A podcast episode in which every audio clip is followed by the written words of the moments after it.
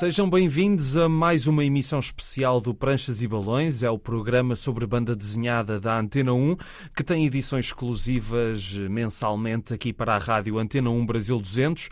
Nos próximos minutos vou estar à conversa com o André Diniz, um dos grandes autores da BD ou dos quadrinhos do Brasil.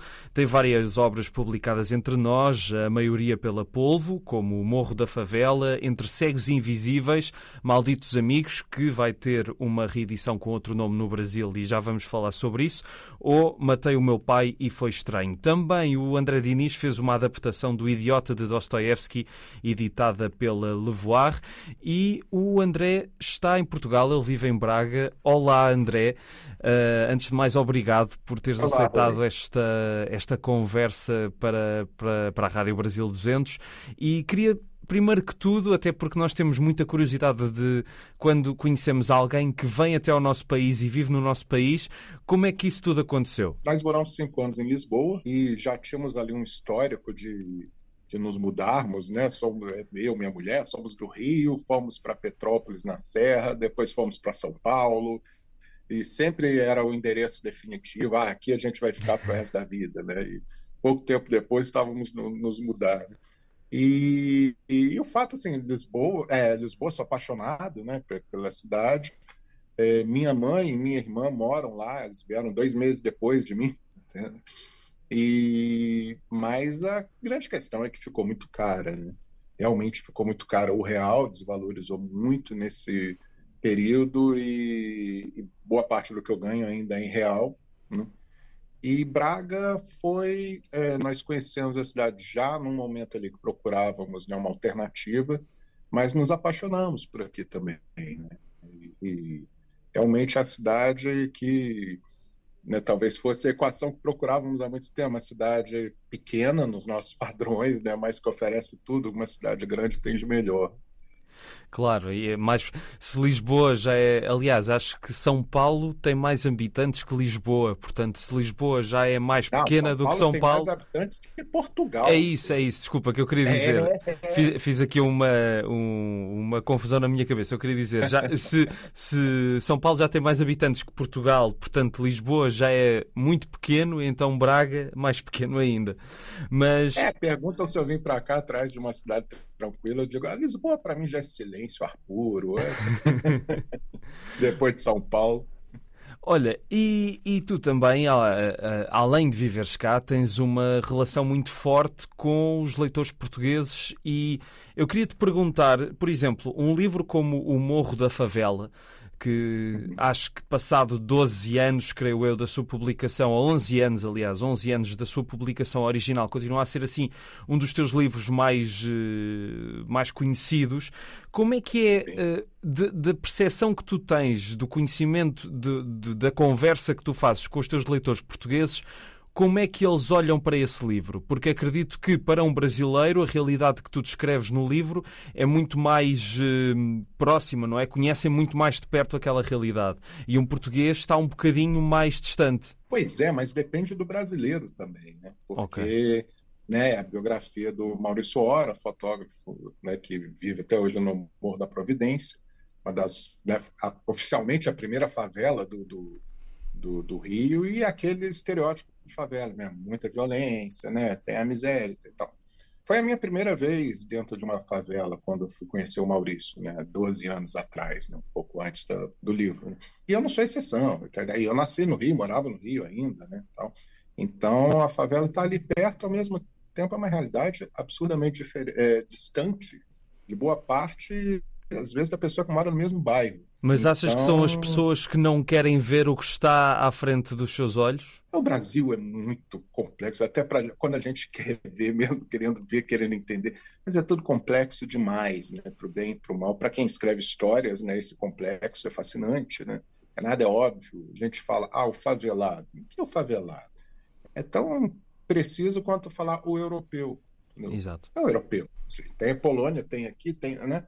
É, então e muita e a gente acaba acostumando a acompanhar, né, a, a, a, se basear no que vê pela mídia e que é uma, uma coisa muito distorcida, que ou mostra o tiroteio, né, o tráfico, ou mostra a música, como se fosse tudo maravilhoso também, né?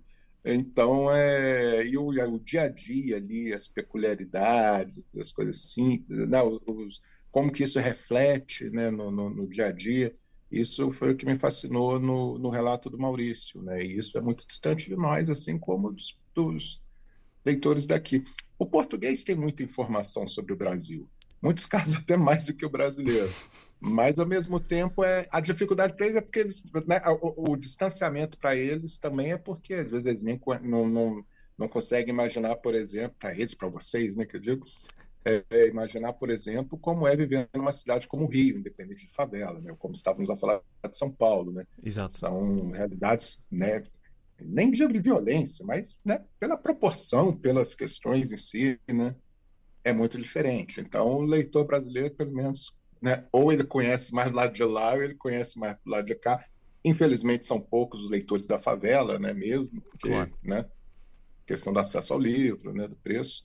Mas, em muitos casos, em, muita, em muitos aspectos, o leitor daqui está junto com o leitor brasileiro. Tu, quando lançaste este livro em 2011 quais é que eram as tuas expectativas no mundo dos quadrinhos? Tu estavas esperançoso que as coisas fossem correr como acabaram por correr e tu tens uma obra já vasta ao longo de, deste, destes 11 anos que se seguiram, ou qual é que era o teu objetivo na altura? Olha, Rui, é, é, é engraçado porque assim, raramente eu faço um, um trabalho assim com uma meta específica, escolho um tema, uma coisa assim. É, tem histórias ali que me chegam, ou porque, né, por devaneios, ou por eu descobrir um assunto, ou por conhecer uma pessoa, e sim, é, é mais forte que eu, entendeu? Eu tenho que contar aquilo, simplesmente eu tenho que fazer aquela história, né? É, no caso do Maurício, meu meu cunhado Neco comentou sobre sobre ele, sobre a vida dele, né? Aí pediu o telefone, liguei para ele, né? Para o Maurício, olha, o que, que tu acha de contar, né? tua vida numa história em quadrinho. Aí ficou aquele silêncio ali por um instante, né? Tentando entender essa proposta, né? Provavelmente pensou que fosse a turma do Mauricinho, como a turma da Mônica, algo assim. Mas aí ele concordou e pronto, eu tinha essa, eu tinha que contar a história dele. Dito isso, eu tenho uma, uma noção, às vezes, de um trabalho que tem mais potencial e um trabalho, né, que não tem tanto assim, né? É, faço os dois com o mesmo carinho, a mesma dedicação, mas o, o próprio. Mas esse especificamente do Morro da Favela, eu imaginei uma possível abertura para publicar fora do Brasil, né? E foi o que aconteceu de fato. Né? Exatamente. Foi o primeiro trabalho, e saiu em vários países. Deu um retorno maravilhoso. Falando uh, de outro dos teus livros que, como já, te, como já te tinha dito antes de começarmos a gravar, é, é dos meus preferidos, que é o Entre Cegos e Invisíveis, uh, é uma história completamente diferente, uh, mas tu, tu há pouco estavas a dizer que o que, que quando as histórias te surgem é aquela coisa, tenho, tenho de fazer isto. Como é que foi no caso do Entre Cegos e Invisíveis? Porque Acredito que haja alguma parte vá, de, de, histórias que tenhas ouvido também, ou de, ou de coisas de, de outras famílias que tenhas ouvido falar, mas é uma história abertamente ficcional. Sim, sim. Esse é um bom exemplo do tenho que fazer, não tem jeito, né? Porque esse já era um que eu sabia que ia ficar, né? Não tinha um apelo, né? Para um, um, público maior, para, né? É, mas foi basicamente é, sobre esse momento político né, que o Brasil estava enfrentando ainda com, com... E olha que loucura, né? É, tanto esse, essa minha história, né, que se passa nos anos 70, né, faz menção a, a, a questão da, da, ditadura militar no Brasil, como outro título meu, que é a Revolta da Vacina, que fala do, do né, da, da questão da, da tentativa de vacinação obrigatória, da rebelião popular que houve em 1904, essas duas histórias estão falando do Brasil de hoje. E isso é assustador. Mas a revolta da vacina uh, foi feita já durante a pandemia, porque cá só foi publicado no ano passado, mas acredito que a história é anterior eh, à pandemia, ou não? A história foi feita 12 anos antes pois, de publicada numa outra edição. Aí apareceu, né, nesse contexto, eu, eu decidi redesenhá-la também, o título mudou, então também é uma outra edição.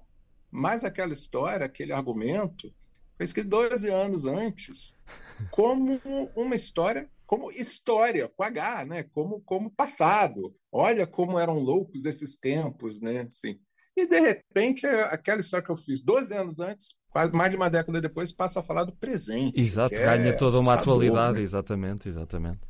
Né? Muito estranho. e foi o caso do Entre Cegos Invisíveis, né?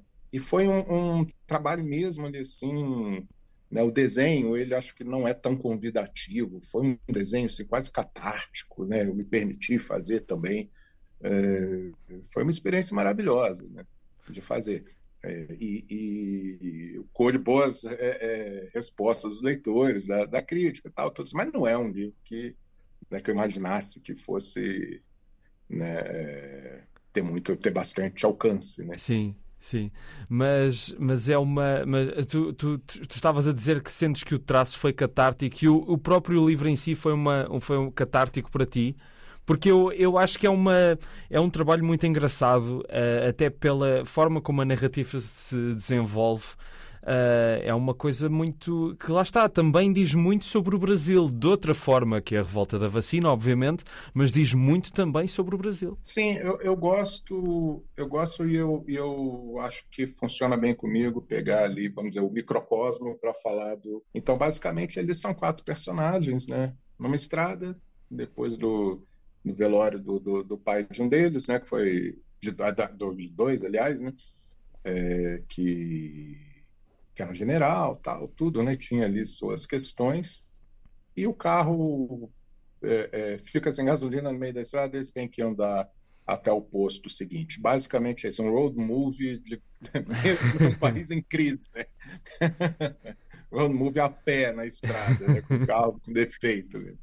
E, e basicamente, né, claro, né, é, é uma ponto de partida, né, falando assim, né, não, não parece limitar, mas aí entra nas questões, né, inclusive ali de, é, inclusive do racismo, do, do, da questão do, dessa volta ali, né, de glamorização de uma, né, de um, de um de um momento ali que é inexplicável, né, voltar, se debater, se cogitar, né, isso o país né, mergulhado num, num, regime desses, né?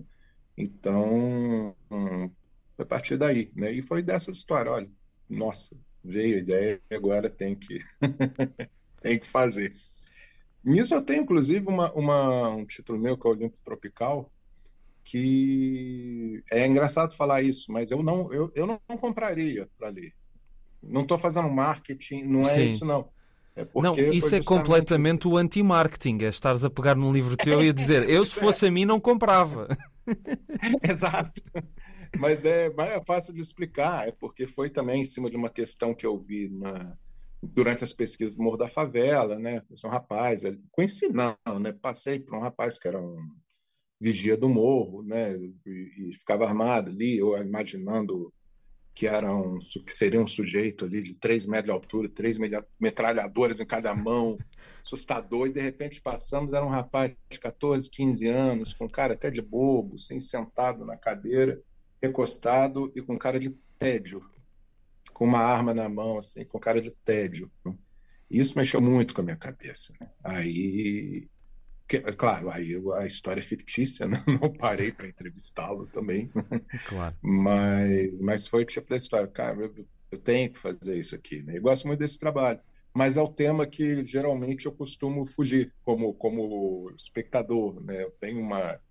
Né, parte do ter saído do Brasil foi, foi por causa disso. Né? Eu desenvolvi uma certa fobia dessas notícias de violência e tal. Então é curioso falar isso, né? mas e de repente me envolvi, né, num, trabalho dois anos em cima desse assunto que eu queria evitar. Né? Mas isso é, é, eu, eu acho que para um artista, e, e, estou a falar completamente sendo um leigo na matéria, mas eu acho que é bom para um artista uh, fugir daquilo que na verdade faz, não é? Porque quer dizer que também estás com a mente mais aberta para outras coisas que não sejam só aquilo que faz mais referência ao teu próprio universo uh, pessoal, não é? É, mas isso acaba sendo meu universo pessoal, pelo, pelo caminho da fobia. Uhum. Então, por exemplo, desde que eu vim aqui para Portugal, é, eu tenho duas BDs minhas ali que onde São Paulo é um personagem praticamente. Né? Foi o, o, o Malditos Amigos e o, o Matei Meu Pai foi estranho. É, e, e aí me perguntam, ah, é, tu não pensas ainda em fazer uma, uma história passada em Lisboa passada em Braga? E eu digo que ainda não, porque primeiro que eu não tenho... São Paulo eu retrato sem mostrar cartão postal, sem mostrar ícones, e a pessoa, quem conhece, sabe que é São Paulo. E eu tenho uma visão muito própria. Lisboa eu tenho uma, uma visão ainda de turista deslumbrado, é maravilhosa aquela cidade. Eu não sei falar da, de nuances de, de Lisboa para um lisboeta, mas principalmente história a gente, né, a gente trata de, de conflitos, de medos, né, de, de questões, né, nunca vai fazer uma história de um casal que se conheceu, o casal nunca brigou, viveu a vida inteira em paz, acabou. Morreram 80 anos depois, né? Então, é, é, é, o maior elogio que eu posso fazer a Lisboa e a Braga é que, por enquanto, não me inspiraram a fazer história. São Paulo e Rio foram sempre a minha catarse ali, né? Assim, na, na, eu tentando entender, né? gerir aquilo. Um livro que é completamente o oposto de toda a tua realidade passada ou presente, uh, que foi a adaptação do Idiota de Dostoevsky num registro que eu acho espantoso, tendo em conta que Dostoevsky é um autor tão palavroso, é que tu fizeste uma adaptação muda desse romance de quase 500 páginas que é o Idiota. Uh, isso, isso deve ter sido um trabalho, um trabalhão, não é? Como se costuma dizer por cá, não? Deus me livre. Mas eu me odiei tantas vezes ao longo desse processo. é porque uma coisa é ter a ideia, né? Outra Sim. coisa é fazer. Ótimo, poxa, agora faz, né? Aí o que, que aconteceu? Eu li o livro e simplesmente me apaixonei. Uhum. É, e mais uma vez, né, eu tenho que fazer isso aqui, né, tenho que fazer algo com esse livro. Eu não queria fazer uma, uma adaptação tradicional, Primeiro que estava uma onda grande no Brasil né, de, de, adaptações, muitas, inclusive, compradas pelo governo para as escolas e tal. Espero que isso volte.